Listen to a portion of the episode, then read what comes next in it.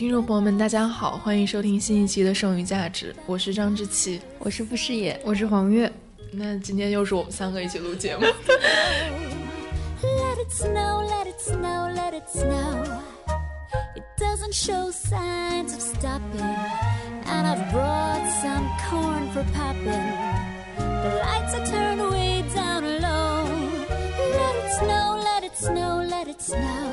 然后在进入正题之前，我们先要跟大家公布几个剩余价值的最新动态。对，就是我们现在呃。建了一个自己的官网，然后这个网址是三 w dot surplusvalue dot club。嗯嗯，对，然后这个官网上现在已经有我们所有的节目都已经上传成功了，包括之前被平台删掉的节目，对，大家可以到网站去听。对对对，然后这周我们呃，因为有了新的网站，所以我们有了一个新的 RSS。所以我们在这个苹果 Podcast 上面更新了我们的 RSS，因为之前我们是喜马拉雅托管的，所以就是当我们的节目在喜马上被删掉之后，相当于苹果 Podcast 上面也没了。所以为了让大家可以有机会听到我们被审查的节目，所以我们就更换了 RSS。但是更换 RSS 有一个后果，就是。就是那个工作人员说我们触发了一个隐藏的 bug，然后，然后它的结果就是我们在中国区就播客中国区被隐藏了，所以大家在，因为我们之前不是得了那个二零一九最佳播客嘛，然后现在我们在那里已经消失了，然后我们在那个推荐那里有最呃精选播客，然后排第三的现在是我们，然后那个也已经消失了，就现在大家只能就是如果是老用户的话，你只能搜索到剩余价值收听我们往期的节目，但是评论也消失了，但是海外用。户是没有这个问题的，然后我们跟那边沟通了，可能一月中旬这个问题会解决。对，因为他们现在美国已经放圣诞假，对，进入了那个圣诞和元旦的假期，所以作为一个非常非常不 efficient 的公司，它就只能到一月中才能解决这个问题。嗯，对，所以可能在。呃，这一段时间里，大家没有办法在榜单和推荐里面看到我们。对对，然后另外还有一个消息就是，我们也把 RSS 复制到了 Spotify 上面，所以现在也可以用 Spotify，因为 Spotify 是不用翻墙的，可以用 Spotify 听我们的节目。嗯，大概就是这样。总的来说，就是我们由于被审查，所以发发展出了一些曲线救国的道路，希望大家能够。就是忍受一些麻烦，然后可以收听到我们未被审查的节目。但也有好处，就 Podcast 上上面的那个 Show Notes 现在都是全的了。对对对，然后对，然后就是我们之前有被下架的节目，现在也都回来了。是的，是的。对，所以我们啊，就是先跟大家公开一下，然后还有，因为我们有了官网之后，现在我们就开通了一个打赏的渠道嘛。然后迄今为止，我们已经收到三千多块打赏，非常感谢大家。然后我们也把所有打赏的。呃，听众的名单都记下来了，然后下周呃，就是元旦一月一号那天，我们三个会直播，然后在直播的时候会把那个名单念出来。对，如果不想被念的话，先给我们发私信告 诉我们一下。然后如果想被念的话，大家现在可以继续打赏哈，到时候你的名字就会出现在直播里。对，然后就还有就是公布一下，我们下周要直播了。是的，对，然后为此知其专门购买了一个很专业的直播设备，对，李佳琦同款，可以架三台手机的直播。然后我们在微博发了照片之后，有人说是烫头的，还有人说全球首档人猫合作直播播客。对我们之后也会发微博向大家征集一些问题，对，然后大家有什么想问我们，希望我们三个在直播的时候聊一聊的事情。嗯，对。然后我们还有福利，就是我们要直播送书啦。对，先。公关傅士野最近两周在疯狂的找出版社要书，在选品。我给他们发微信说，有一种自己是李佳琦团队的错觉，在选品，然后联系说哪个书我们要送一下，哪个书不送，这样大概有六七本吧。对，然后每一本可能有三到五本，所以呢，就是大家请关注我们的直播，你就有机会获得。非常好看的，然后包装也很精美的书籍。对，然后直播我们现在暂定应该是在微博上面做。对，所以大家如果你只是我们节目的听众，还没有关注过剩余价值的微博的话，那现在就马上去新浪微博搜索剩余价值 （surplus value），然后可以关注我们的微博。嗯。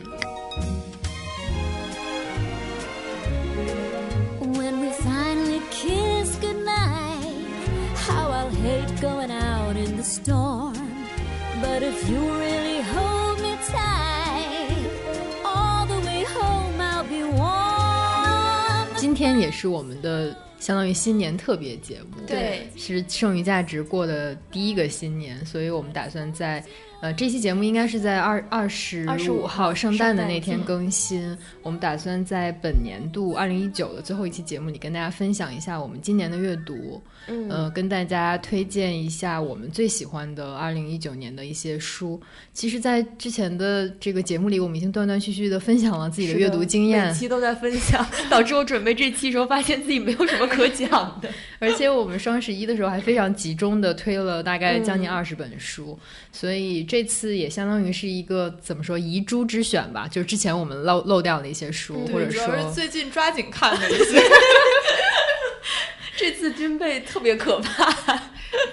就这个战况非常的激烈，然后每个人都是我和黄月姐直接拿了电脑来，已经放弃了纸，然后知琪大概拿了四五页纸，满满的全部都写，然后我们每个人大概带了三四本书吧。嗯，我大概看了一下我们带来的书，其实跟现在一些媒体评出来的这种。年度十佳呀，年度推荐没什么关系，对，其实离得比较远吧。嗯，主要是那些好像我们之前都讲过了，可能对，有一些是。嗯，然后我觉得可能这些书也有我们。特别关注的一些地方，或者说他们一些很独特的优点，嗯，可能他们没有那么强的公共性进入一个大众媒体的视野。然后，但是我们还是特意为大家准备了我们的一个年度阅读推荐，就是应该在这期节目发布的前一天，界面的那个编辑部书单也会发出来，比我们先发是吗？对，然后但是我只有一本是跟里面重合的，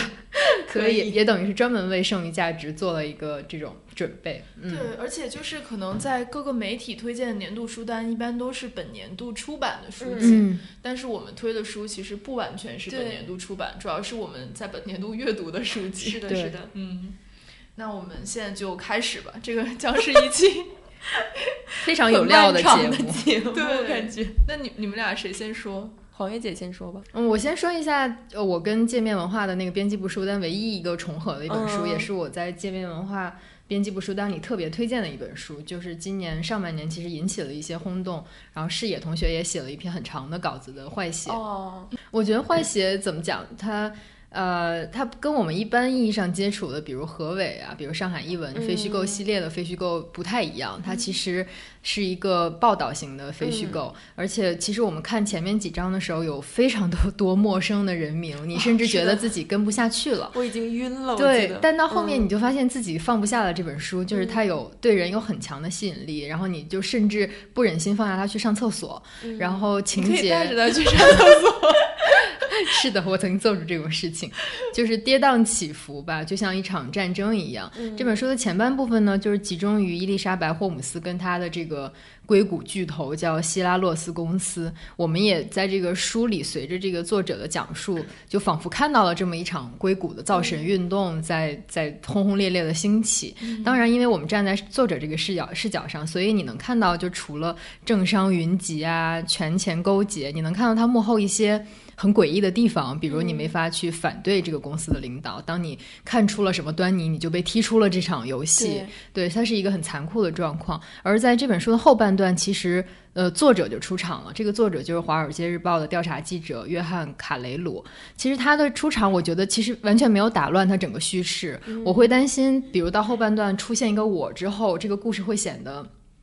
呃，就比如被打乱了，或者是叙事上不是那么严谨，但其实完全没有，因为我们在后半段又可以感受到这个作者在揭露这个公司的过程中所面临的一些人身上的压力，甚至是安全上的威胁。就毕竟在霍姆斯的公司背后站的是美国的前国务卿，然后站的是基辛格，站的是。呃，鲁伯特·沃多克这样的人物，所以他是一个有非常多资本和政政呃政治人物站台的这样一个大公司。我觉得看完这本书之后，其实蛮感慨的，就觉得可能只有在美国这样的一个新闻环境里，才能有这样一个调查报道出来，才能有这样一部非虚构的作品。然后你也能看到，在这样一个巨兽资本的巨兽面前，就是就是它越黑暗，你打破黑暗的努力就越艰难嘛。然后我之所以。就是重磅推荐这本书，我是觉得，呃，其实现在在中国社会也一样，我们面对的种种商业上的造假、学术上的造假、科研上的造假，它的发起者已经不是社会底层的小喽啰了，它的发起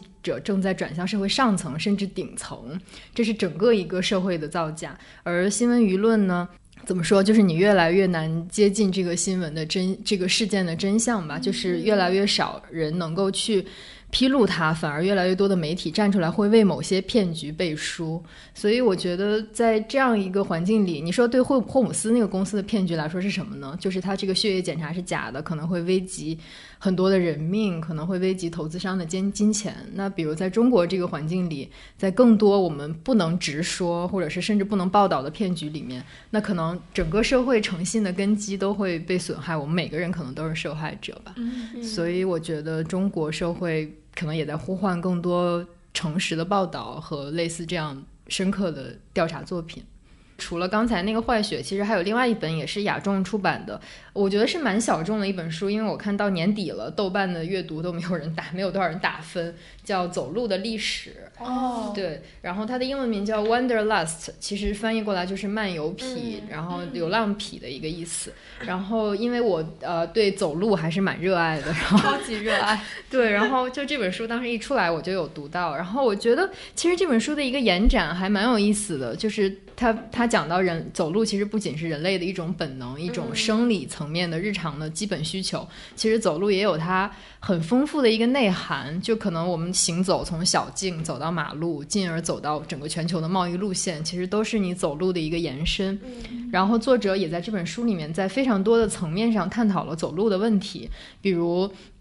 在生物层面上，他讲了人类两足行走的一个进化过程。那在哲学的层面上，他提到了卢梭的独自散步啊，也提到了啊克尔凯郭尔的这个边走边想的一些表述，以及后现代理论中对身体呀、对对旅行、对漫游的一些阐述。然后在宗教层面上，他就讲到了历史上的朝圣之路啊、苦行之路，以及神曲之后的这种行走文学的产生。然后在空间层面上，他也讲到了人类整个步行环境的一个变化，比如花园。是怎么产生的？观光事业是怎么产生的？这个现代登山史是如何和产生的？然后我觉得这本书最有趣的其实是后半本，就我们可以看到一个非常简单的走路的行为，跟我们。和我们切身相关的很多复杂议题之间的关联，比如城市议题，就是市身化这个是怎么来的？为什么我们现在更多的道路是为车设计的，而不是为人设计的？以及走路过程中的一些性别议题，就为什么从历史上从什么时候开始，女性独自行走成为了一件危险的事情？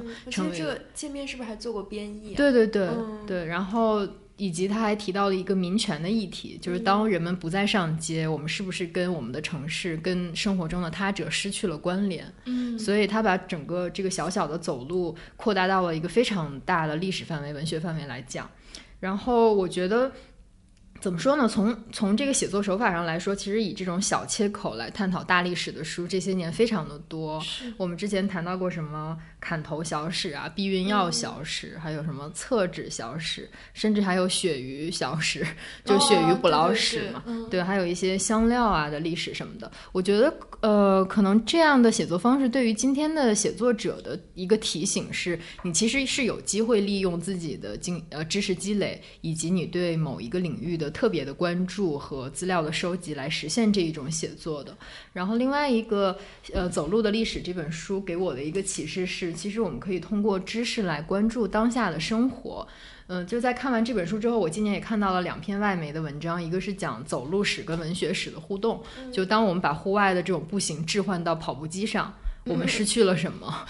就是你可能。嗯，我们的思想会不会受这个影响？我们的和他人的关系会不会受影响？然后，另外还有一篇文章，我看到他讲过度依赖 GPS 导航，让我们失去了什么？哦，其实也是一样的问题，就是我们跟城市的关系，跟他者之间的关系，我们在步行过程中的公共性就被消解了。而且，我觉得还有一个就是地下铁路的。哦，对，发发展，对，就是你其实很多时候你就是因为有了地下铁路，你可以从 A 点直接到 B 点，然后你没有机会看到路上的风景是什么样子。对，我现在在北京，就比如在一些 我之前不太熟的地铁站出来，我都觉得特别陌生，就好像这就不是北京了。对，然后我觉得这本走路的历史，无论是给纯粹的读者，还是给一些对非虚构感兴趣的写作者来说，都是一个。呃比较好的范本啦。嗯嗯。嗯，就我插一句，因为我前两天跟我一个朋友聊天，然后他是在这个商务印书馆做编辑，然后他就说他明年会出一本书，叫做《漫游女子大城小传：踩踏都会空间的女性身姿》，他就这个是他台版的名字，我不知道他最后翻就翻译出来的新的中文版会叫什么名字，然后大概他的英文名可以跟大家读一下，他其实就是。呃，就是北雅明那个概念，flanner，它其实是一个男，就是男，指的是男性嘛，它就叫 flanners，就是其实是一个女，就是它的女性版的那个词，女漫游者对，女漫游者，然后是 woman walking in the city in Paris, New York, Tokyo, Venice and London，就是它是分一些城市来写的。然后我看了一下这个书的简介，我觉得挺有意思的。然后这个作者也被誉为是他同辈作者当中的这个桑塔格，他是个学者，是个学者，对对对。然后。嗯，就这本书会是我的大学本科同学翻译，就是他也是，我相信他会是一个非常好的译者。然后可以明年大家期待一下这本，就是跟这个走路的历史有一点关系，有一点像。嗯嗯。然后我就借机也推，嗯，推荐一本私货，就是我翻译的书。呃，就之前应该也跟大家提到过，是约翰伯格的《幸运者：一位乡村医生的故事》。呃，我在界面这些年，其实每年的年度书单里，我都会选一本，呃，跟医生有关的书。我记得去年选的是那个。呃，韦斯塔比的《打开一颗心》就也是理想国出的，是一个英国的心外科医生他的一个从医经历。呃，但呃，约翰伯格这一本特殊的就是，它不是一个医生的自传，它其实是伯格来写的他，然后再加上瑞士的让摩尔一个摄影师来拍的他。说这本书很薄，应该只有八万字左右，你可以将它看成一个非虚构的故事集。就我们可以跟随约翰伯格去见证这个叫树林镇，就是他这个乡村医生是在树林镇上行医，我们可以去跟他见证这个镇上人们。人的生老病死，就是医生是最知道每一个人最深处的秘密的。比如他知道这个镇上，呃，相伴一生的老伴儿死了之后，那个老头的。状态，然后呃，比如因为婚外情或者性侵而陷入抑郁、陷入过敏的一个女生，怎么怎么样走向了人生的终结？然后以及从外地搬迁至此的一些一个一对贫居的夫妇，然后他们之间性生活的障碍，其实他作为一个医生，他是能知道是呃这个镇上的一切事情的吧？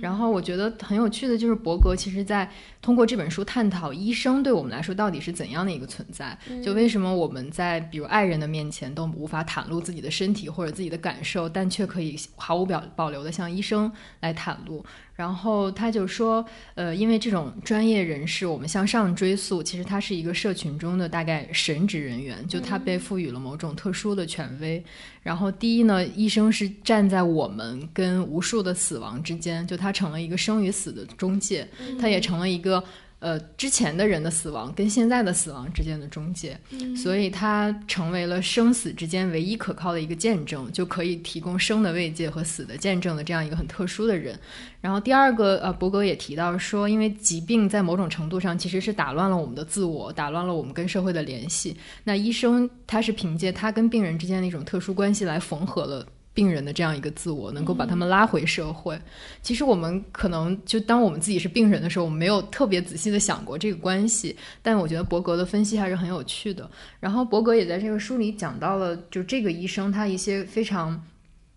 非常动人的特质，比如他本人是一个非常渴求工作的人，就是他日夜为这个村里的人服务。然后因为这个条件非常的恶劣，他甚至要带着这个除雪的喷灯，然后和这个铲子，就是要自己给自己把这个雪挖掉，开路去别人家里给别人做手术或者做治疗。然后他的榜样是呃康拉德，就是那个写写海洋的那个小说家。对。然后因为他感觉他的对手其实就是呃无形的死神，跟大海是很像的，但。不像的是，他必须对对病人付出全部的爱、全部的热情。就也正是这个全部的爱和全部的热情吧，就让他也会陷入无助、陷入矛盾。就他觉得自己可能只能成功，不能失败。就他背负着整个镇上的人所有生的希望。然后他就伯格也借。也借这个人的生活，然后来探讨了整个英国鉴宝制度的一些缺憾，包括英国的边远农村缺缺乏医疗条件，匍匐于最底层的人只能充满痛苦的默默的死掉。然后他说，这个医生，这个医生叫萨萨塞尔医生，为这个镇上的人提供的医疗其实远高于。全英的这个全科医生的水平，但是他自己付出了很多，然后就到此为止。他生病了要怎么办呢？对，他就只能自己来抵 抗。他其实长时间陷于抑郁之中嘛。然后就是到此为止，你都感觉就约翰伯格在借这本书探讨英国的。呃，这医疗保健制度啊，然后医生跟人之间的关系啊，以及作为一个医生他的权威和他的生活是怎样的。然后直至你读到后记的时候，就是这本书出版出呃第一版出版了十五年之后，这个医生开枪自杀了。哦，对，就是他在遥远的这个英国乡村奉献了一辈子之后，然后最后吞枪自杀。然后伯格就在后记里最后写了一句，他说：“我宁愿以他残酷的死亡作为起点，从这里更加温柔的回望他那些尽最大努力默默承受的岁月。”嗯，对，好悲伤的故事。真的，黄月姐这几本为什么基调如此的沉重？不是，那这个医生他没有家庭吗？他有家庭，嗯，就。他提到很有趣的一点，也是他在镇上其实是一个很特别的人，因为他有很好的车，然后他的子女在受很好的教育，然后他也是镇上唯一一个所谓不用常识思考的人，因为他要用科学的思维去思考，他要冷静的判断每一个病患的情况，然后也正是因为这样，就是他镇上的人不觉得他有特权，就镇上的人。病人想跟他说什么都行，甚至有病人会跟他说脏话，但是大家都觉得这反而是他的一种特权，就是因为他们不会跟日常里的人说脏话，他们觉得这个医生的，呃，医生内心的强大和医生道德水平的高尚，能够包容他们镇上的人的一切。就他在镇上相当于是一个精神榜样的一个感觉，我觉得，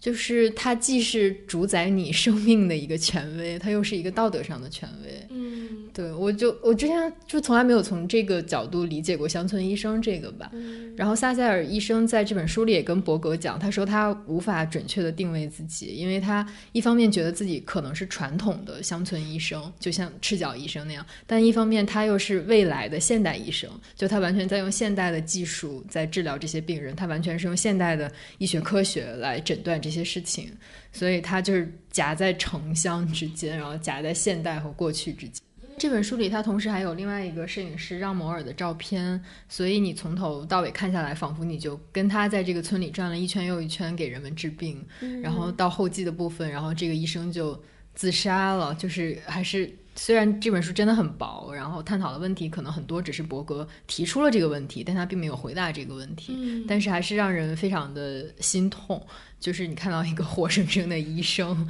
然后默默的燃烧了自己的一生，就死去了，好悲伤。所以这本书我们直播的时候会送吗？哦，我回头跟理想国的编辑问一下，现场要书，毕竟译者的十本书还没有要到。可以，可以。嗯好的，嗯，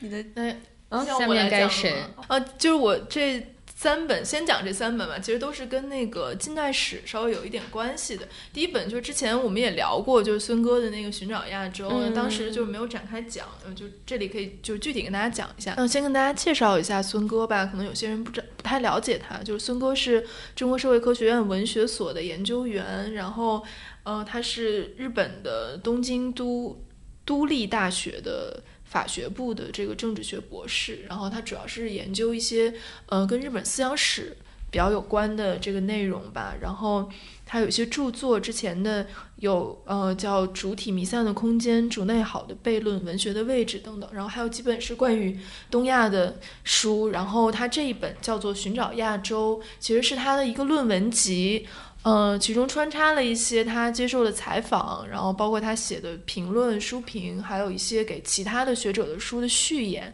总体来说，其实是一个论文集吧。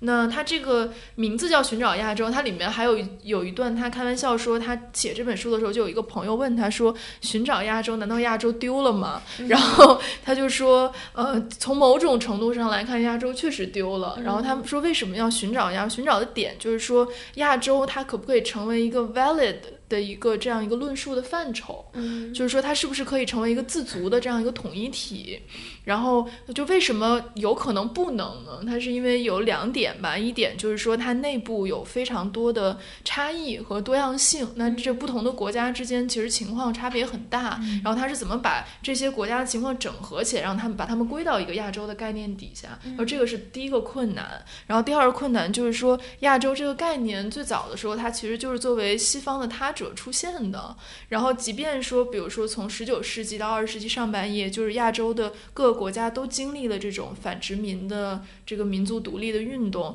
但迄今为止，我们就依然没有办法抛抛开西方来谈亚洲的问题，就是亚洲，就是他说西方一直是一个内在于亚洲的存在。嗯，对，我觉得这个就是可以看，比如说美国的高校里面会有东亚研究这个系，对对对，或者就是 Asian Studies 这个专业，其实它它应该也是战后就是才设置的一个专业，就是可以用来佐证刚刚志奇说的孙哥的这一段话。对，所以他就是说，因为有这两个困难，所以我们今天作为亚洲的学者，想要提出一个关于亚洲的论述，其实还是有一定难度的。他这本书其实就是在做这样一个工作嘛，然后他基本上前三分之一到前一半，他一直都是。是在讲说近代以来日本学界对于亚洲的一些论述，然后基本上可以被他归纳为有两派观点，一派是作为符号，作为一种身份认同，作为一种理念或者一种意识形态的这样一种亚洲，然后另外一种是作为一种实体的，比如说它作为一个地域范畴，作为一种风土人情这样的一个亚洲。那可能这两派观点的学者，他们其实也有不同的学科背景，比如说前者可能大部分是哲学呀，或者是思想史啊、政治啊。啊，这些后者可能有一些是人类学，还是做一些比较实地的这样的调研的，对。然后我觉得这本书其实对我来说比较有意思的一点是，你从中可以看到，就是一个学者或者说一个思想家他是怎么建构起来一个概念的，或者说他是怎么提出一个框架，然后并且讨论这个框架是不是可行的，嗯，对。然后呃，或者讨论这个框架是不是有效的，我觉得它是这样一个过程，他把这段过程写成了一本书，对。然后。它其中不仅是有孙哥本人和他前辈以及同辈的理论家之间的一个对话，其实也有他和他自己的对话。嗯，因为这本书其实它因为是个文集嘛，所以它收录的这些文章时间也是有一些跨度的，可能有十几二十年这么一个长度吧。所以你可以看到说，他前面有一些观点，他后面就想法变了，或者说他有更成熟的论述了。我觉得这个挺有意思。就之前就我们在聊这本书的时候，就我也提到说，我觉得他从中可以看到一个学者他理论化的能力嘛。然后之前我们在有一期聊到就是普遍性、特殊性的关系的时候，我就说到，其实孙哥对这个有一个论述。然后我在准备这期节目的时候，我重新看了一下那段，我觉得他讲的特别好。他说他受到了陈嘉映，陈嘉映就是那个哲学家，陈嘉映关于平移的普遍性的一个论述的启发。他认为说，你如果要讨论普遍性和特殊性的问题，你首先就是要克服一种想法，这种想法就是说，你认为普遍性是高于特殊性的。从而你会不自觉的想要在这个多样性当中寻找同质性的这样一种潜意识，就我觉得这个是对我来说是很有启发。就是你在思考这个问题的时候，你会不由自主的掉进这个潜意识里面去，然后你自己可能意识不到。对，然后所以说他讲的就是说，当这种同质的普遍性只能作为理解差异的媒介的时候，它作为普遍性才有意义。也就是说，它其实只是一个工具，它并不是说一个更高的，然后或者说一个更有共性的这样一个东西，不是这样一个存在。我觉得这个其实对，就你思考很多其他的问题都是有一些帮助的吧。然后，我觉得另外一点，这本书写的很有意思的点就是说。他为什么要从日本的思想史中去寻找亚洲？因为他本身是一个中国的学者，当然他自己的学术背景是跟日语和日本的这个思想史有关系。但我觉得刨除这一点，其实也是一个很有意思的问题。就是他在里面也解释了这个问题。他就说，如果你在中国的语境当中寻找亚洲的问题的话，你你可能会得到的是，比如说孙中山提出的大亚洲主义，以及毛泽东在战后关于亚非拉和第三世界的论述。但你会发现说，在这些论述。当中，亚洲它都不是一个绝对的前提，嗯，我觉得它不是在亚洲的框架下提出的这些问题，而而且亚洲对这些问题来说不是非常重要，对。但是他如他说你如果看日本的话，其实就很不一样了。然后他就说为什么？他 说因为。亚洲的问题在各国思想史当中的分量是不一样的。他说，在那些地处文化大国边缘的所谓周边国家里面，它才真正的具有问题性。说的好含蓄。对，我觉得这个其实也挺有意思的，就是说，嗯，你会看到说日本的学者其实他是在通过论述亚洲来论述自己。就亚洲问题对他来说是一个媒介，是一个论述的媒介，而中国他就可以直接论述自己，对对对，他不需要通过论述亚洲来论述自己，对，所以后面我们就会讲到一本日本的学者的书，就是你从中可以看到很明显的这个倾向了啊，我觉得这个其实还挺有意思的。嗯，就是他这这本书，他也具体讲到了，比如说日本关于这个亚洲的论述，呃，它其实有两个路径嘛，一个叫脱亚入欧，就是日本希望脱离亚洲，把自己建构为一个西方国家，这个当然是在近代，在日本近代化的过程中啊。另外一个就是叫亚洲一体论，就是其实跟他后来那些大满洲啊什么的这些其实主张都有关系。你会发现说，如果大家对日本的历史或者说近代史有一定了解的话，你会发现说，它其实这个母题亚洲的这个母题跟日本的这个侵略扩张啊，包括它整个现代化的过程，包括在战后它怎么反思二战，怎么重新去理解日本在整个世界格局当中的位置，其实都是很有关系的。就是还是我们刚才说，它是没有办法绕开亚洲。来看世界或者看自己的，所以这个问题对于日本来说特别重要。对，其实这个，嗯，就这本书其实差不多讲到这样，我觉得 就是还以为你还要继续论述。对，它就其实还是挺有意思，推荐大家去看一下。我觉得就是我其实不是一个典型的历史书的读者，是的，对，然后这本书还是挺对，因为黄月也看了，我会觉得说他其实对于。对这个领域毫不熟悉的人来说，也是一个很有意思的一本书。是的，我们也能看到，就比如日本和韩国的思想史的学者是如何。不断的在亚洲这个概念上进退的，因为孙呃孙哥这本书也是有一个时间线的嘛，它还是在一个比较长的范围内完成的。你能够看到，就是比如日本的学界，他对亚洲问题的关注的领域有什么不一样？其实也是跟整个国际局势有关系的。就比如钓鱼，当钓鱼岛成为一个问题的时候，他可能他会关注另亚洲的另外一一些面向。对对，但我觉得很值得我们注意的是，就身边这些国家的思想资源，就可能我们我们一直以来过多的以。也不能说以欧美的思思想资源为主，但确实我们看到大多社科书可能都集中在欧洲的历史啊或者美国的历史上面。然后孙哥这本书为我们提供了非常丰富的跟我们亚洲相关的思想资源，我觉得还是很宝贵的。对，而且由于就是我觉得我们接触日本的学术资源，其实有一个很大的障碍就是语言嘛，然后翻译其实也是相对来说比较不足，所以其实看这本书也可以帮我们跨越这个障碍。嗯。对，然后另外一本呢，就是一个日本的学者叫这个沟口健三，呃，沟口雄三，sorry，对他写的一本书叫《作为方法的中国》，然后这本书其实是三联出版，然后也是孙哥主编的，叫他的这个沟口雄三的作品集当中的一本。对，然后我觉得这本书其实它开头就非常有意思，它是写在上世纪八十年代初，然后它开口开头就在讲文革的问题，它其实是在回应一些日本学界对于文革的态度，因为很多的日本学校竹内好这些比较偏左翼的学者，他其实对当时对文革可能还是有一些正面的反应的，所以但是这个作者他其实不是非常同意，他自己讲说我是带着五分批判、三分迷惑、两分共鸣在看这个世界，对，然后。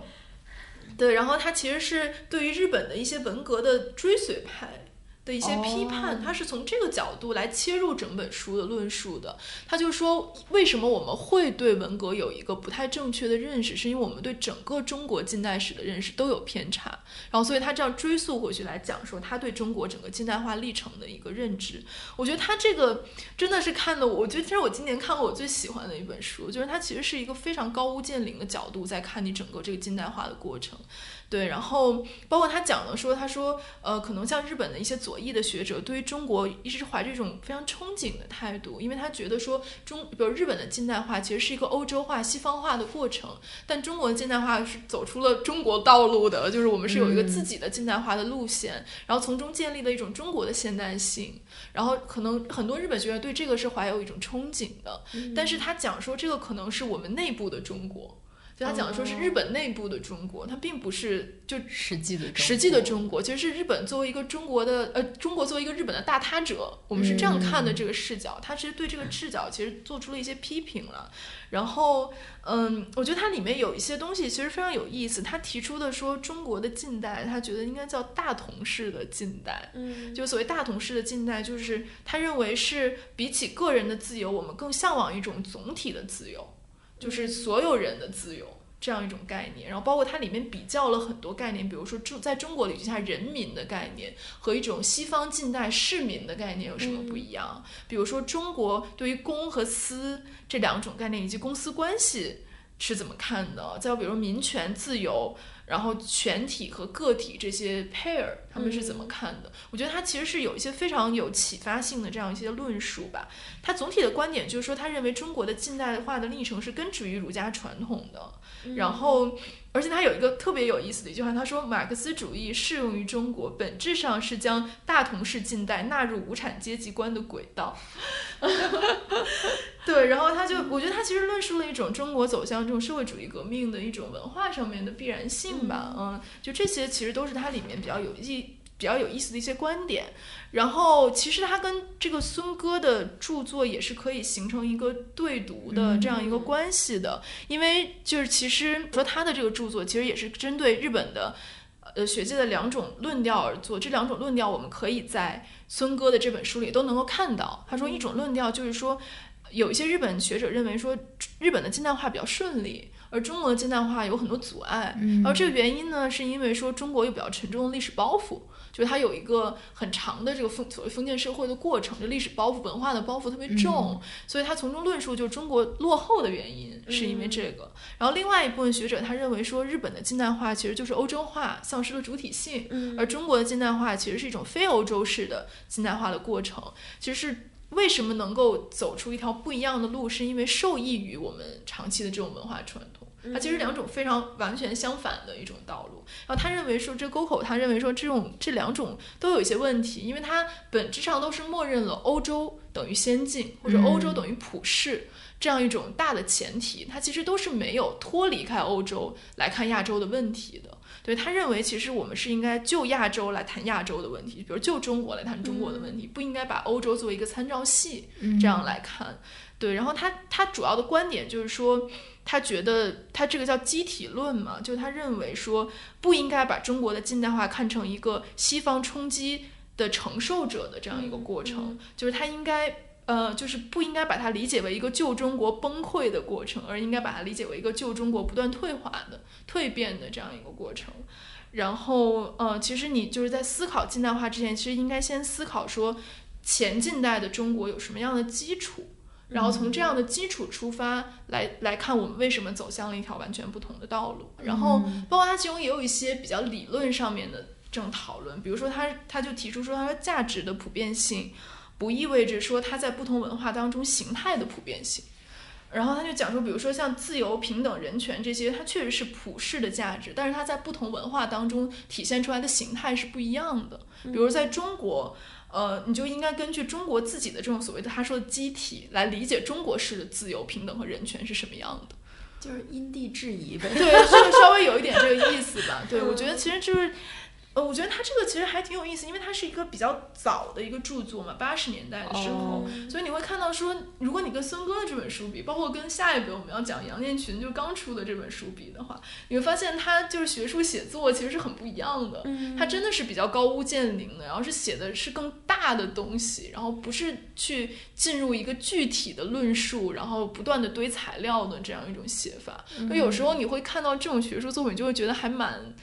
嗯，就是你就会会会觉得像看大就过去那些大师的作品一样，就不再是被那种学院式的写作所束缚的一种论述方式，所以还挺我真的很推荐大家去看这本，就是因为我觉得近代史对于大部分中国人来说都是不陌生的。是你最起码就看过，大家都学过历史书，然后历史课本，然后都学过看过一些电视剧什么，就这个过程，历史大概的过程，比如说从洋务到变法到革命这样一个大的这样一个阶段，其实大家都是理解的。所以你看这本书的时候，你会看到说很多是你熟悉的，但它在你熟悉的内容上面有一些新的阐发，或者说推翻了一些你旧有的一些观念，这种我觉得还是蛮有意思的。刚才你提到沟口这个书引入是以。就是日本学左左翼学者对文革的态度来引入的，我就想到应该是去年还是前年有一本书，好像是兰江主编的一套书里面的一本，就是讲一九六八年法国五月风暴里面的毛主义的青年，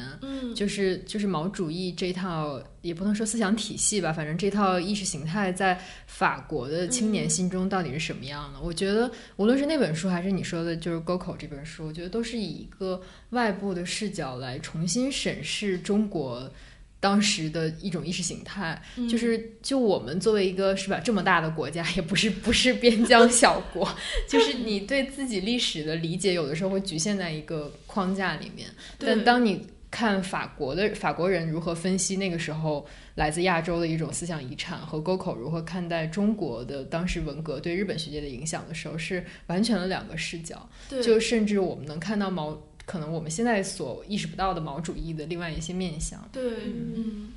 然后我觉得我讲了好久，我现在就是最后一本，简单的讲一下。然后这是杨炼群，因为今年是那个五四运动一百周年嘛，那因为种种原因，所以很多的书啊，包括纪念的文章都没有能出来，这本书就出来了。然后它叫做《五四的另一面：社会观念的形成和新型社会组织的诞生》，是人大历史系教授杨炼群写的一本书。然后。呃，其实他基本的观点比较简单，他讲的是说五四不仅是一场文化革命，而且是一场社会革命。嗯，他我们可能在过去对于五四的这个论述当中，个人觉醒一直是一个比较大的主题，但他认为说，在这个运动当中，其实个人觉醒和社会改造同样重要。大概就是这样一个基本的观点。嗯，但我就不不具体说他这本书，那它就是非常学术的一本书。那我就讲说，它可以跟沟口的这个书有有些对读的点吧。就一个就是说，梁建群在最开头他就反对把这个五四概括成一场激烈的这个反传统的运动。然后，因为他他的理由其中之一就是说，所谓的传统啊，就是儒家传统不是铁板一块的。他就讲说，从宋代以后，这个儒学其实它就愈发的片呃碎片化了。就是说，在不同的历史时期，包括在中国的不同地区。去其实你提到儒学，大家所想的那个东西不是一回事来的。然后他其中举了一些例子，我觉得特别有意思，就可以佐证说沟口讲的那种，其实中国的近代化是从前近代的传统发展而来的。比如他讲说，像维新派的，就是康有为、梁启超，他们是广东人嘛，然后他们的这个这个思想里面，其实道德教化的成分特别重。然后他讲说，这个其实是跟就岭南地区，就明代以来一直有这个阳明心学的传统，其实有关系。然后他讲说，另外比如说胡适和陈独秀，他们是江南地区的这样的人，然后他们的观点里面，这个教道德教化就就弱很多，然后反而对于传统，他采取的是一种比较功利主义和科学主义的态度，就是有用的就拿来用，没用的就不用这样一种态度。他说这个是跟就是江南地区清代以来这种考据的传统。会有一些关系，然后他最后讲说毛泽东，因为他是湖南人嘛，就是他早期的思想里面也是很崇尚道德自律的，啊，这个其实就跟他很喜欢曾国藩对有关系。我觉得这个其实就我当时第一次看的时候，我觉得他是一个特别有意思的这个阐述，就是你之前从来没有想过说他们是哪儿的人，原来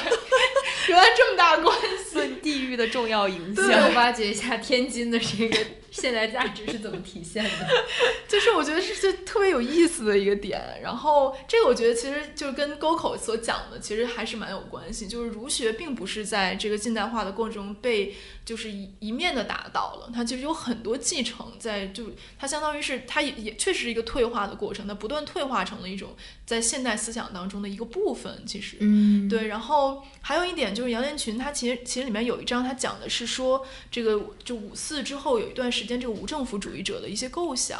然后包括就比如社会取代国家呀，基层的社会革命取代这种顶层的政治革命，啊基层自治啊一些这些东西。那比如说在沟口这个书里，他其实也提到一点非常有意思，他一直都在讲说，从清代以来，其实这个中国的这个政治其实一直是在这个中央集权和地方自治之间的这样一个拉锯角力的这样一个过程。包括后来我们讲辛亥革命，它其实就是一个地方自治战胜中央集权的这样一个过程。然后所谓的地方自治就是。地主乡绅这些人在基层所组织起来的这些社会组织嘛，然后他就想说，他说他看到那个毛泽东在二一九二零年有一篇关于这个湖南省的自治运动的论文，它里面就强很强调这个乡人自治这样一个概念，然后他提出这个构想其实很类类似于联邦制。但是你你后来没有办法想，因为毛泽东完全走向的是大一统的道路。后面他说，当时甚至在那个时间，一九二零年，因为五四运动是一九一九年嘛，一九二零年，甚至连毛泽东都有这个倾向，你就可以对照出，其实那个时候那种地方自治、地方社会组织，其实是一个还蛮流行的一种一种观点吧。然后他，但是他沟口，他后来讲说，他说当然这种尝试就是没有成没有成功啊。后来就开始公共合作，开始北伐之后，就中国一直走的还是一个。这个中央集权的道路，就这种联省自治、联邦共和的这个概念是从来没有实现过的。这一点其实大家也可以就是对读一下。然后另外就是杨炼群这个书里面还有一章是讲这个个人主义的兴衰史，讲个人是如何融入社会，是个人主义是如何失败的吧，相当于就是说。然后其实也可以跟沟口他对于中国人关于个体和总体的这样一个论述有一个对照。嗯。好，就这样。知琪这个分享就最精彩的一点是他把几本书都勾连起来了，对，而且是很有意思，就是感觉这个他者的视角是一直贯穿的，就是森哥作为一个中国人，然后去。通过研究日本，然后再来看中国，然后沟口是作为一个日本人来研究中国，然后看日本，对，而且它是从整整个亚洲的范围，然后局限到，然后缩小到一个中日的范围，然后再缩小到中国的五四运动前后的这个历史的范围。对，就我觉得这也为我们的听众提供了一种阅读的方法，就是你如何从一本书或者感兴趣的一个话题去延伸到更多的书，然后把你的阅读在一个同一个知识体系里面穿插起来。对。对，然后我我今天还看到，就是那个社科文献出版社他们评的那个年度好书，其中有两本都是关于东亚的，有一本叫《重审中国的近代在思想和社会之间》，另外一本叫《东来东往近代中日之间的词语概念》。东往还蛮可爱，就是他其实我我看我就大概看了一下，他们其实都是一些有日本这个学术背景的中国的学者写的书，所以其实也可以把他们都找来看一下，如果感兴趣的话。嗯，好的，下下面让我们把话筒递给视野，视野会讲一些没有那么严肃的书，我来给大家换换这个脑子。嗯，我我其实是分了几个主题，我本来想的一个是父子关系，然后。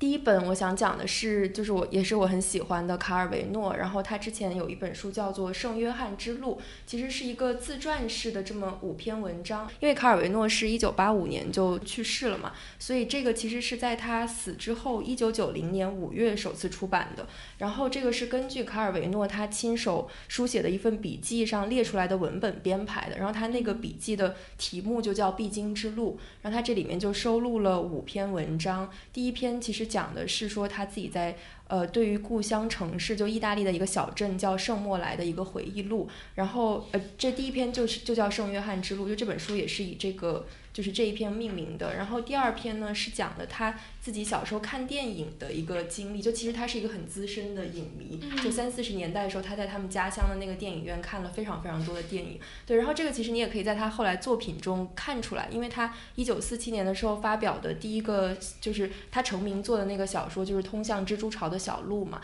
然后在那个里面开头就是一段电影式的描写，就是相当于有一个镜头，然后这个镜头追着一束阳光，他就说这个阳光先是打到了墙壁。上，然后又打到了那个窗户上，然后打到了窗台上面用瓶瓶罐罐盛的那个植物上，然后又打到那个晾衣服的那个杆子上，最后打到这个泥泞的小路上。这个下来之后，他又有一个镜头是追着这个主人公叫皮恩，他就说这个皮恩在这个巷子里面移动，然后他边移动就会边跟他的周围邻里啊打招呼，可能跟每个人就是几句寒暄，然后你就会有。画面，然后有声音，就是他通过各种这样的笔触，就把整个那个他的这个故事的场景全部都勾勒出来了。对，所以就能看到说，呃，就就如果你读了这篇文章，你就知道说为什么他对于就是他会调动视听语言在写作中，以及为什么他对于这种电影式的表达这么痴迷。然后也可能是我们在读卡尔维诺的时候，有的时候你会体会到自己好像沉浸在一个画面里面，就可以找到一这样的一个原因吧。对，然后。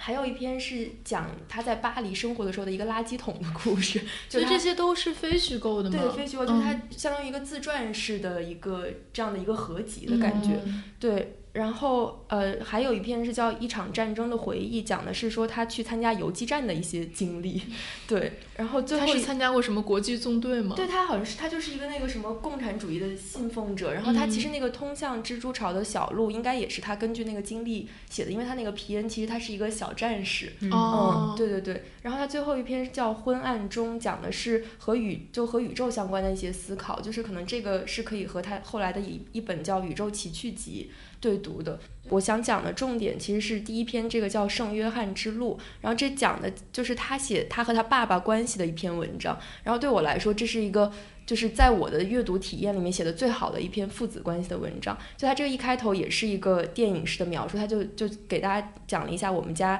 就是坐落在圣莫莱这个小镇什么地方，就好像是有一个远景的镜头，然后慢慢拉近，然后最后你就看到说我们家在这个地方，然后我的父亲会从一个什么样的门里面出来，他穿什么样的鞋子，然后会发出什么样的声响，然后他就是这个镜头停到这儿，他就说那从这儿呢，世界就划分成了两部分。就对于我父亲来说，他选择的是向上的道路，然后我选择的是向下的道路。然后他其实他就开始进行一种很抽象的论述，就是所谓什么叫向上的道路，什么叫向下的道路。然后他就会写说，向下的向向上的世界，其实就是因为他父亲是一个植物学家嘛，然后他就是非常喜欢辨认每一种植物的名称，包括它们的拉丁名的属性啊，然后包括它是什么品种啊。因为每一天就是卡尔维诺和他弟弟就是要负责陪他父亲从他们家走到一个叫圣约翰的地方，然后他父亲每天就会在那边务务农，就像日出而作，日落而归这种情况。然后他和他弟弟就轮流陪他父亲去，但其实他们俩都并不是很想去。然后他们就会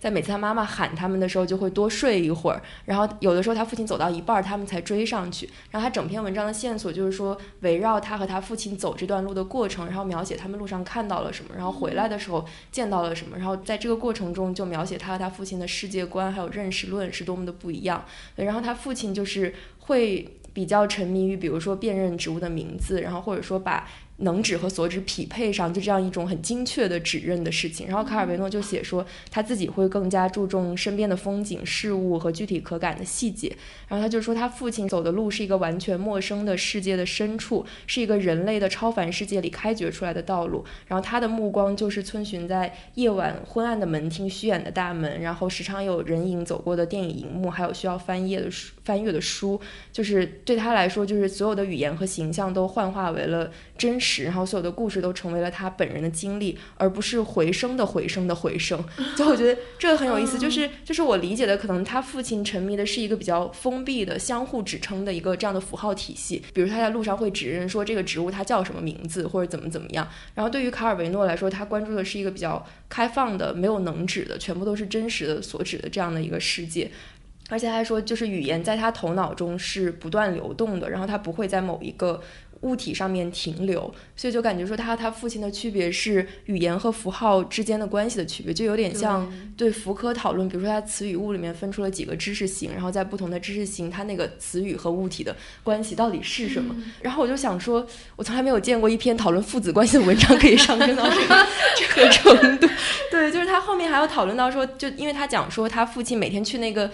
务农的地方去干嘛？就比如说他就会种什么郁金香啊，然后他还会改造品种啊，然后就会说从这个能体现出来，他的父亲是一个他他和自然的关系是一种斗争和统治的关系，就他其实是希望去改造自然的。然后对于卡尔维诺来说，他是处在自然之中的，但是他同时对于自然很谨慎，他可能更多时候是一个观察态度，然后有的时候甚至是一种对立的态度。然后他就写说那个时候我也不知道我自己在寻寻找一个和自然的一个什么样的关系，后来就是他通过文学找到了。这样的一种关系，就是把意义还给一切事物，然后每一项事物都变得非常的清晰。对，所以我就觉得说，如果是对于喜欢卡尔维诺的人来说，这一篇文章可以算是。切入卡尔维诺所有作品的一个对切口，对对对。然后那个后记里面有那个作者就，我觉得他写的还蛮好。他就说，就是圣约翰之路这一篇文章，它不仅是在隐喻卡尔维诺，而是卡尔维诺的一切，是他所有的文字。其实这是一种非自愿的隐喻。然后就我刚讲的那种向上道路的世界和向下道路的世界，就构造出了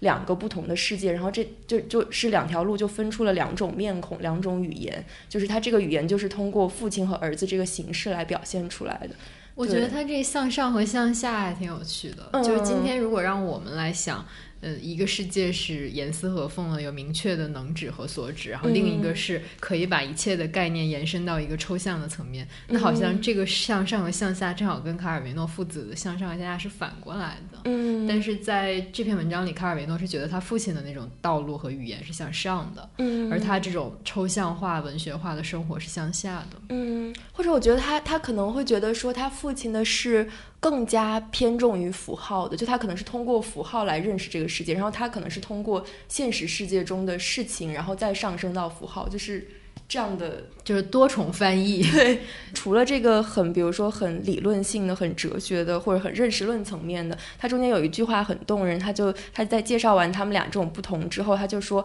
我们两个都是很啰嗦的人，但在一起的时候就成了哑巴。他说我们肩并着肩，一言不发，静静走在圣约翰的大街上。然后觉得说啊，这种父子关系就好像说一切尽在不言中，就是你们是两个体系、两个认识系统，但是然后你们碰撞在一起，但是又形成了一种很静默无言。而且就另外一方面，我会觉得说，其实他也是在通过思考他和他父亲到底有什么不同，比如说在认识论上面，然后思考自己不是什么的过程中，认识到了我到底需要寻找一些什么，就感觉也是他通过他父亲完成了一种自我成长。就我觉得是一篇非常好的讲成长的文章。然后我当时看完之后就啊，好感动。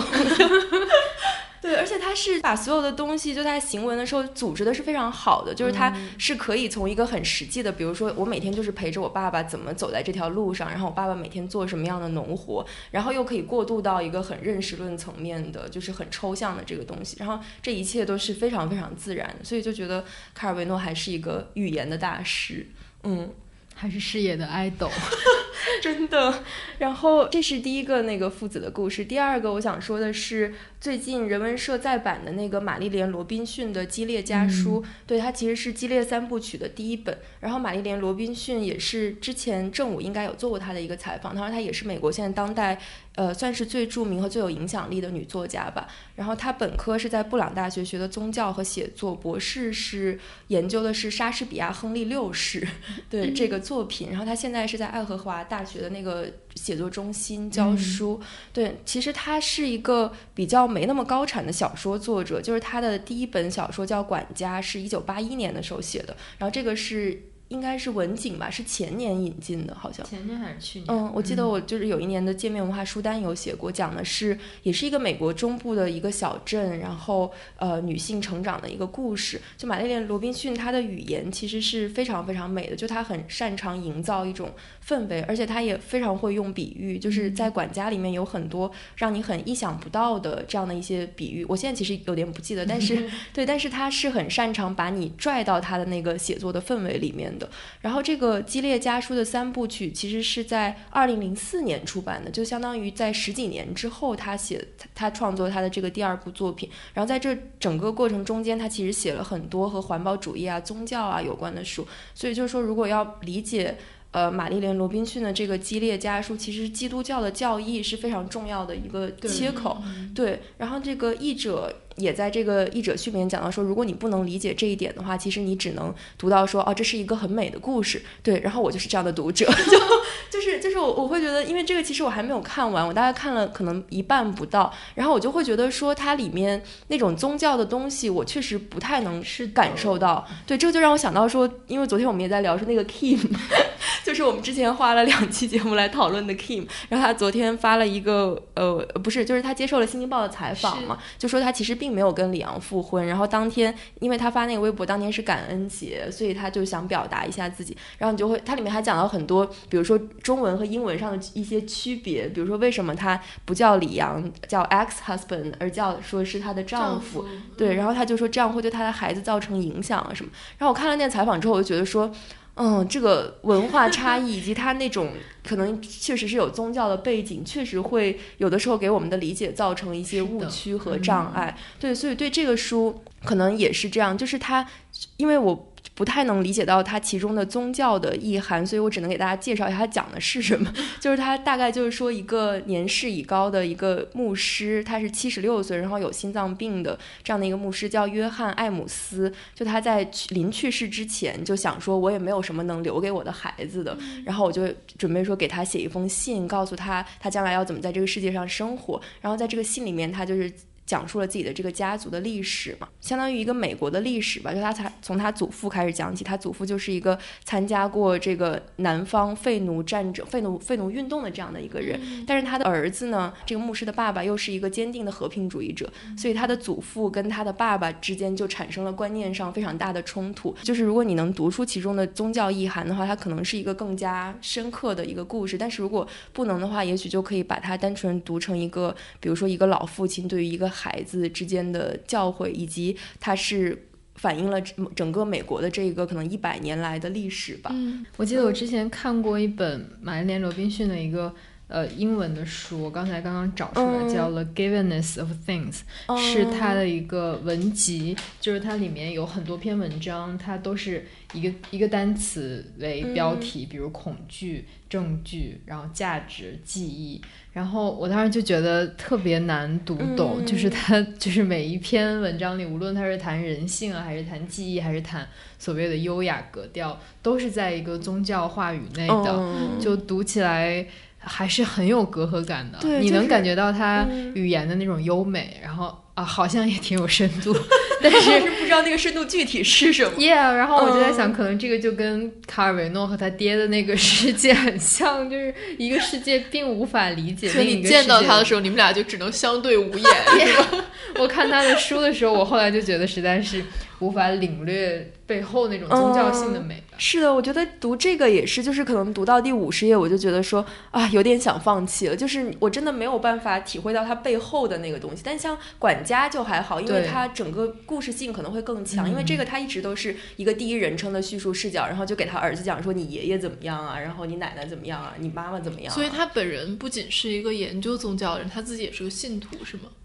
应该是的，应该是对，就是而且是很虔诚的那种嘛，对，就非常基督教语境。对对对，而且他也写过很多这种和基督教相关的论文啊什么的。对，然后这就引到我要介绍的第三本书，就我就简单讲一下，就是这很有意思，因为它也是一个和父子有关的故事，但是这个是一个法国当代的哲学家，他叫米歇尔呃翁弗雷，但他是一个。呃，唯物主义就是他是唯物主义取向的哲学家，而且他批判的就是在基督对基基督教影响下的西方文明，就是所以感觉这两个刚好是对立起来的。然后这个书叫《自然的弃儿》，是我最近才买的，是那个拜德雅这个系列出的。然后你买这本书呢，就会送很精美的拼图，他就是冲着这个买，就八十八块钱送一个木质的拼图。然后这个拼图的内容是它里面提到的一个意大利应该是文艺复兴时期的画家的一幅画，就他画了春夏秋。冬四个，然后它是随机赠送，送给我的是秋天的那一个，对，那个拼图还蛮蛮好看的，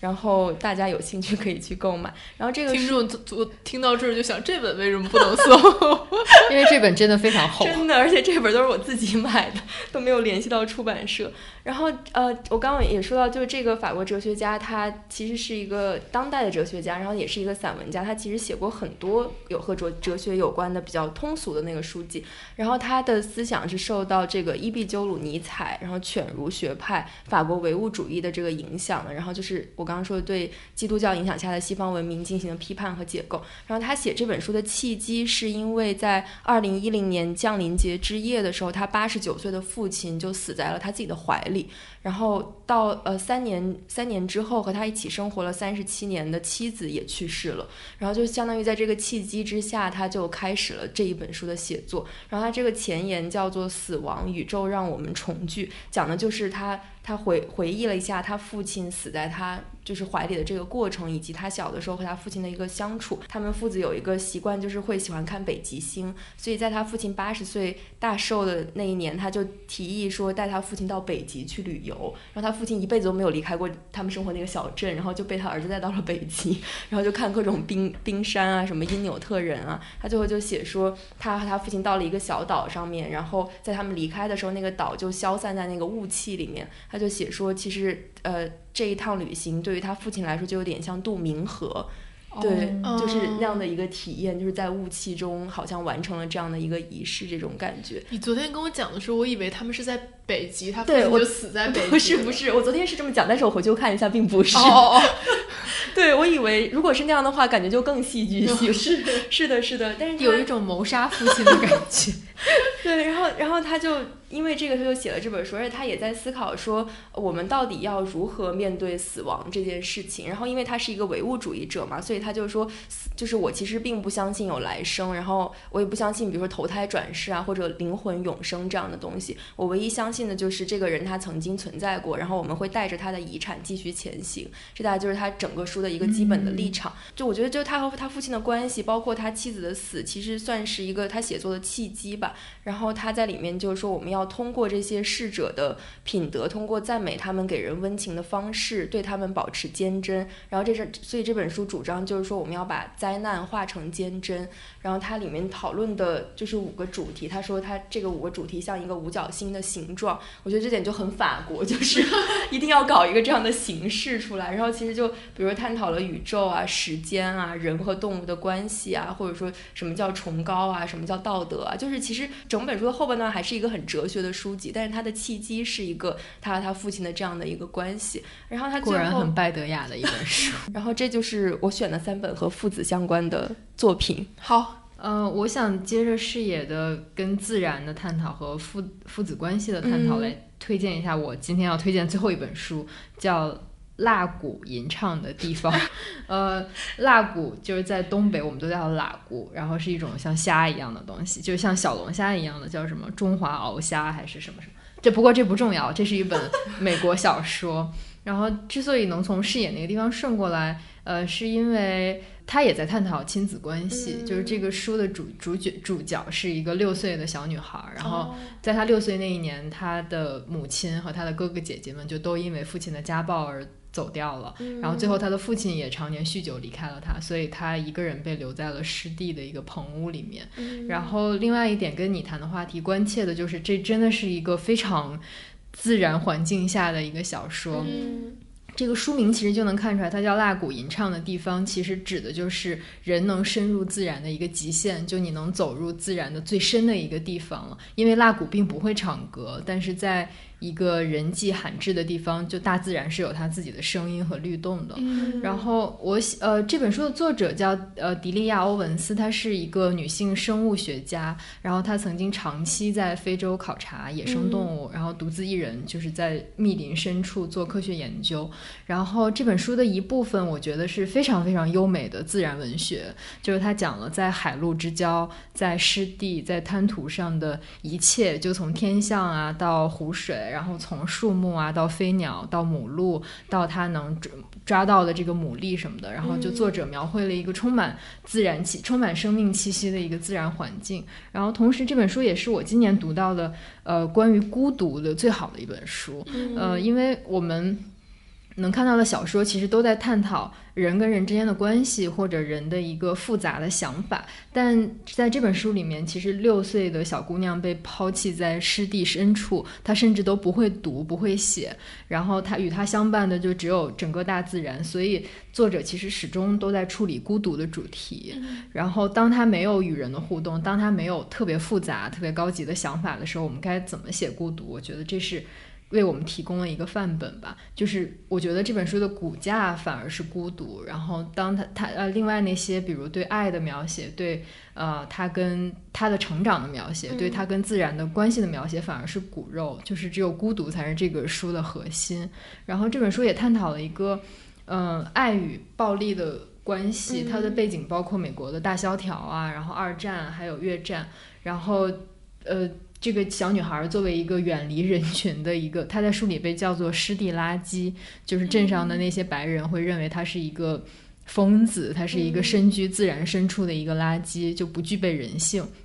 那其实她是从一个非常原始的角度来看待人类社会，她甚至是从动物的交尾行为中来理解性是什么，然后欲望是什么的。这一点特别有趣。她根据她对动物的观看来理解人类社会，来理解。谋杀就是这个是谋杀，也是作品中的一个点。然后，甚至他在后来在法庭之上的时候，他也一眼就看出了坐在法庭上的这些人的权利关系。他也是用大猩猩的社会结构来比喻他们的，所以他一直是反着我们来的。我们其实是在用一个人类的视角去理解动物的世界。然后，我们甚至在看比如动物交尾的时候，会想象他们有爱情。但这个女孩是从一个自然的视视角来理解人类社会的。我觉得这个是蛮有意思的。然后这本书其实也提到了女性和女性之间的帮扶，就是她的成长其实是一直是由一个黑人的女性来照顾她，为她讲解什么是月经，什么是爱情。然后同时她又成为了一个大自然的母亲，就是她不断的去喂养她身边的海鸥，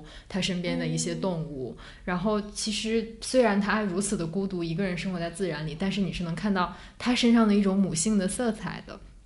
然后这本书还很有趣的一点就是，呃，非常好读，可能没有卡尔维诺那个那么高级或者包包括的意涵那么多，但是它呃很好读，可读性很强。然后就是因为它包含了一个悬疑探案的一个面向，就是镇上有一个男人死了，他的死可能跟这个湿地垃圾这个小女孩有关。然后在小说的最后，其实这个庭审现场也开始。呃，督促所有人来审视自己的偏见，就为什么大自然可以接受这个女孩，而人类社会不能？然后为什么黑人可以照顾这个小孩，而而白人社会都拒绝了他？然后就呃，为什么对跟距跟自然距离过近的一个人会被人类社会视为疯子或者精神失常？所以他在嗯最后，我觉得就开始。啊，把人类社会的一些偏见推到自然的一个面前，就让我们去直面可能只有人类社会才有的一些偏见、一些问题。对，所以我觉得这是一本很好读，然后它的呃面相也非常广阔，然后就是描写孤独描写的非常好看的小说。嗯，我觉得你可以把最后一本也说一下，就是就告诉大家是什么，然后就就最后一本我本来也要。简单讲，最后一本就是资中云先生的自传，叫《浮游天地话沧桑》，是香港牛津大学出版社呃出版。就我就说一句吧，我说我看完这本书，这本书很厚，可能有两三斤，七八百页。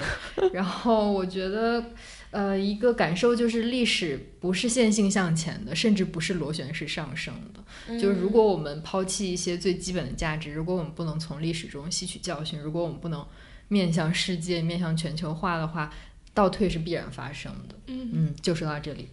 刚好接上了知棋要说的，对对对。然后我下面要讲这本，就是这个应该是今年出现在很多好书榜上的，对对对，就是唯一我们这选的十五本书里面最接近好书榜的，对对对，是北京大学的那个这个中国古代史研究所的教授罗新老师的一本叫《有所不为的反叛者》，然后。这本书一一是他的一个有点像随笔集一样的东西吧，我觉得很有意思。是我看完之后觉得特别深受鼓舞，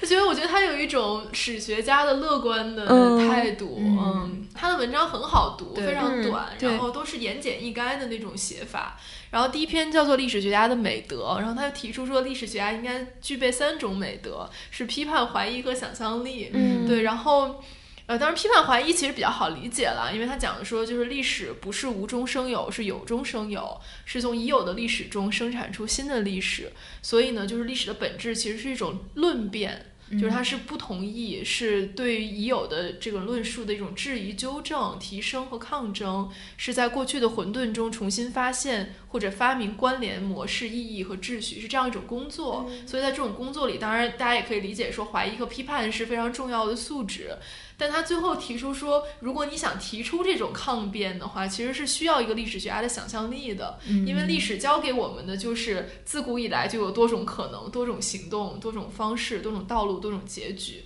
对，然后他，嗯，后面我觉得这个这一段就是我觉得特别受鼓舞的部分，他就讲说，我们为什么要抗辩，是因为。呃，研究历史不是出于一种世故的偏好，就不是因为历史学家对对古代有一种特别的嗜好，所以才去研究历史。他说，研究历史是为了现实，为了未来，是以回到过去和过去对话的方式参与现实，保护我们的未来。我觉得这个就是能看到一个历史学家他的使命感是这样的，对，非常酷。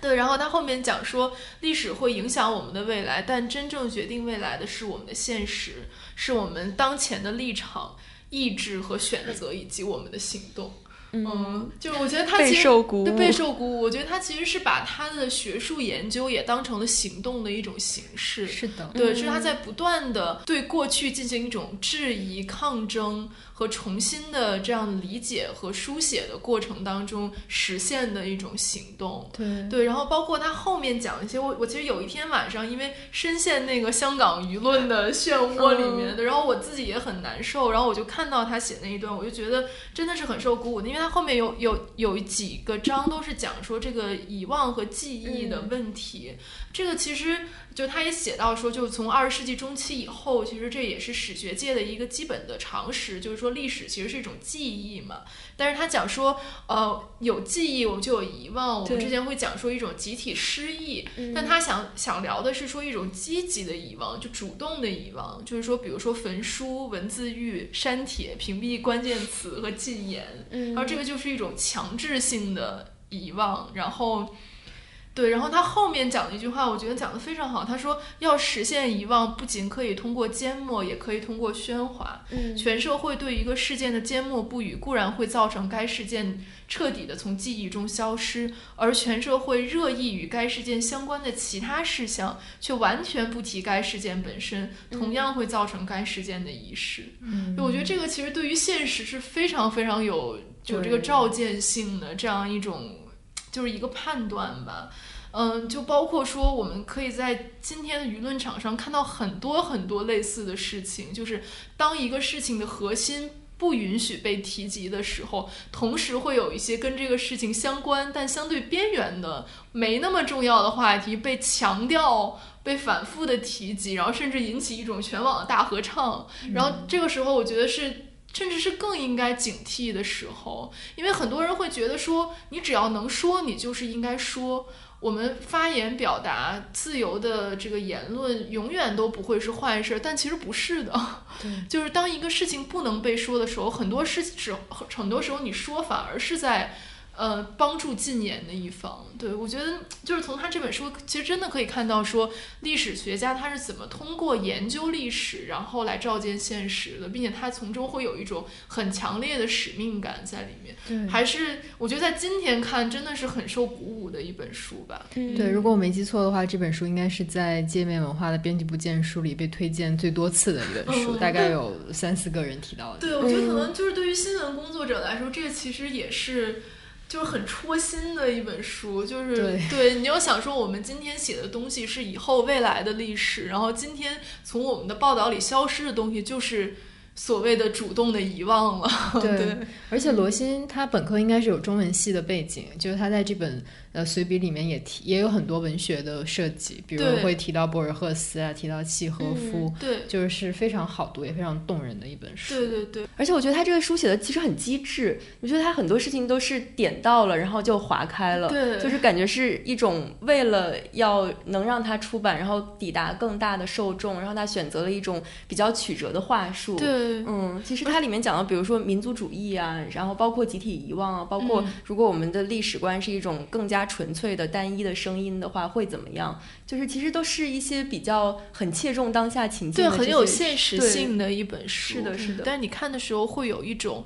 超脱的感觉，就是因为它是从一个很长的时时段，从历史的角度来看，你会觉得说，哦，哪怕现在可能现实很糟糕，然后你陷入到一种很深的那个政治性抑郁里，但你会觉得说，哦，那历史可能总会有它的公正所在。就是可能，如果时间够长，对你还是可以。就是还大家还是能看到真相是怎么样的，因为它里面写，他说，他就我记得他有一段就提到说，有了文字以来，这种遗忘和记忆的斗争夺就变得非常的 brutal，就变得非常的这个残酷血腥了，就是因为你留下的只言片语背后后面总会被挖出来。但他想说，一方面就是说你想要隐瞒什么真的太难了，另外一方另外一方面这种斗争也会更加的激烈。你会发现说，确实你想掩盖什么东西也是很难的，嗯，所以我就觉得他这个。书确实还是真的是很鼓舞人的，嗯，我就记得当时我就问他说，嗯，您绝望吗？就或者说您作为历史学家是不是会比我们更乐观一点？然后他就说，历史总是会变的，不一定往好的方向，但它一定会改变。然后他说完之后又加了一句说，但是你我可能看不到，就是他有一种悲观和乐观交织的这样的一个情绪。但是就是说，如果放到足够长的时间段，可能还是会变化吧。对。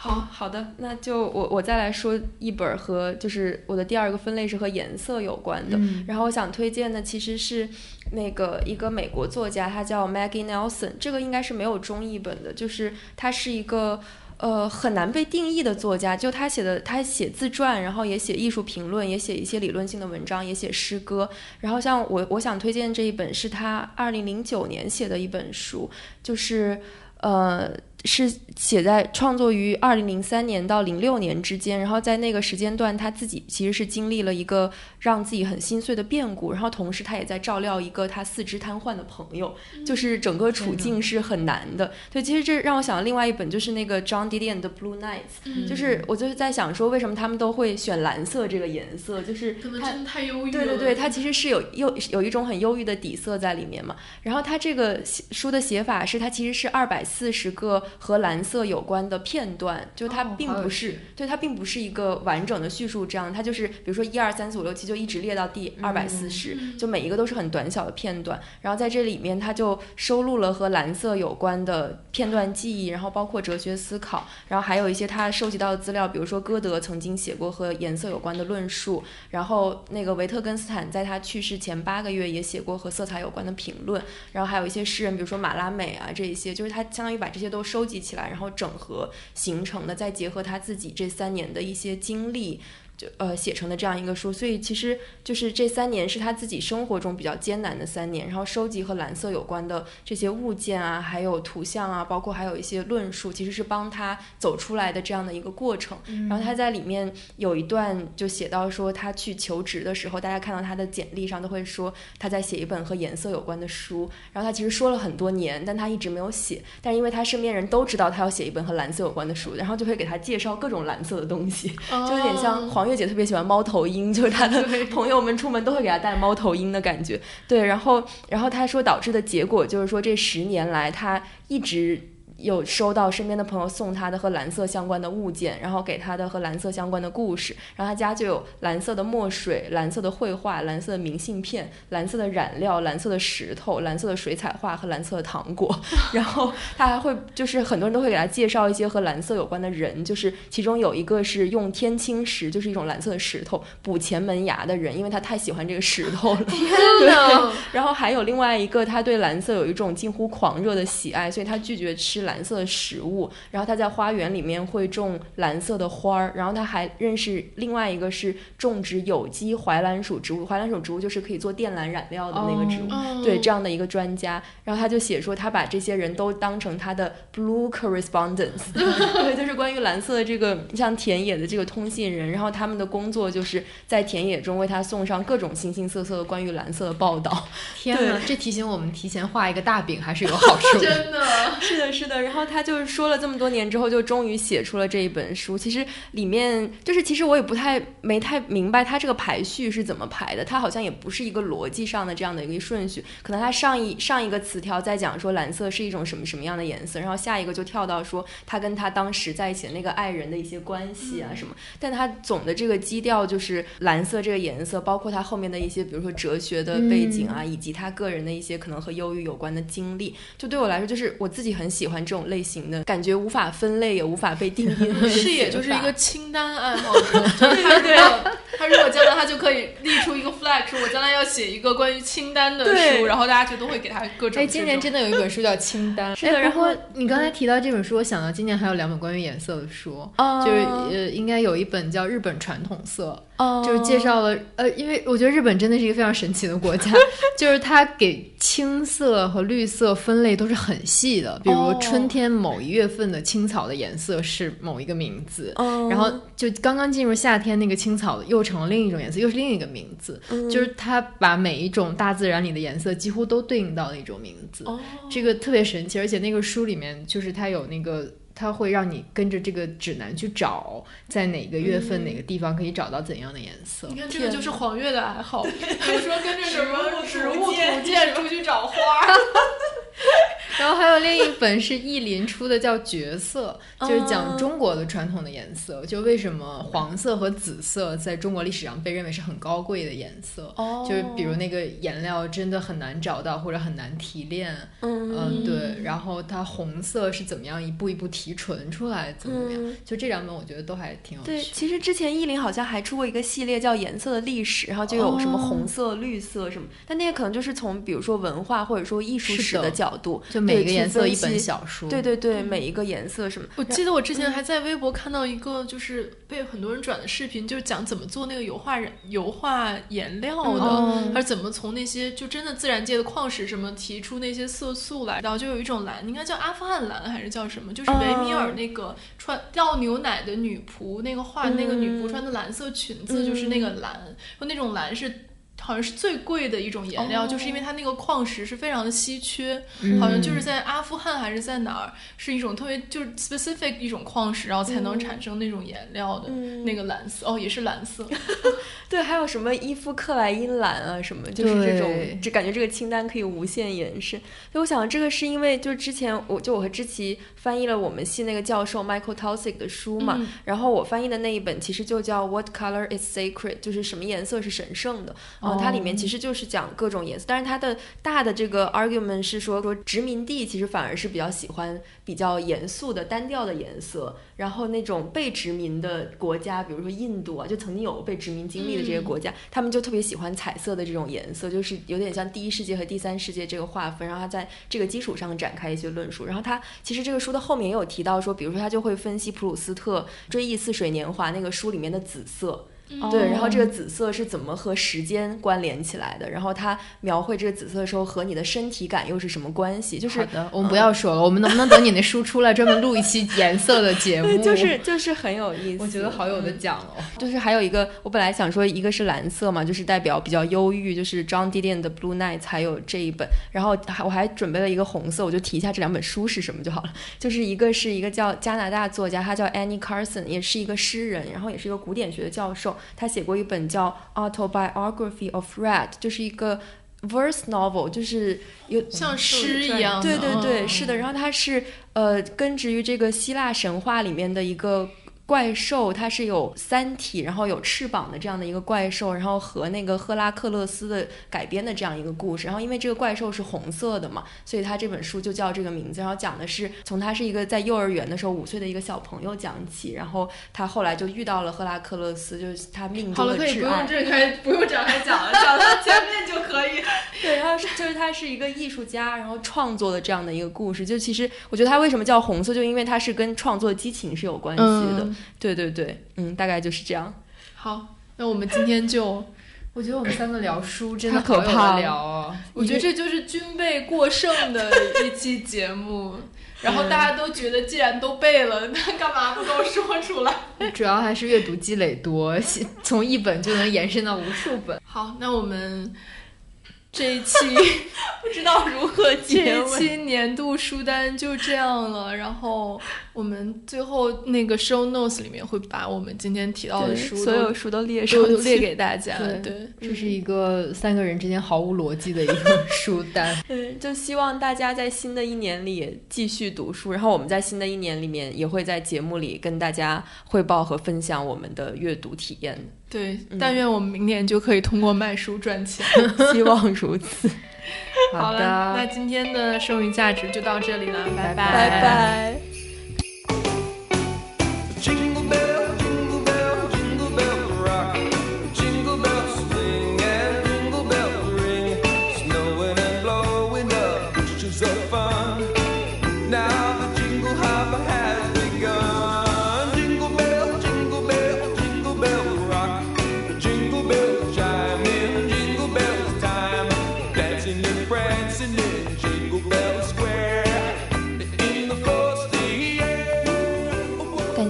收听你可以在 podcast 喜马拉雅上关注我们也可以在微博上搜索我们我们的微博是剩余价值 surplus value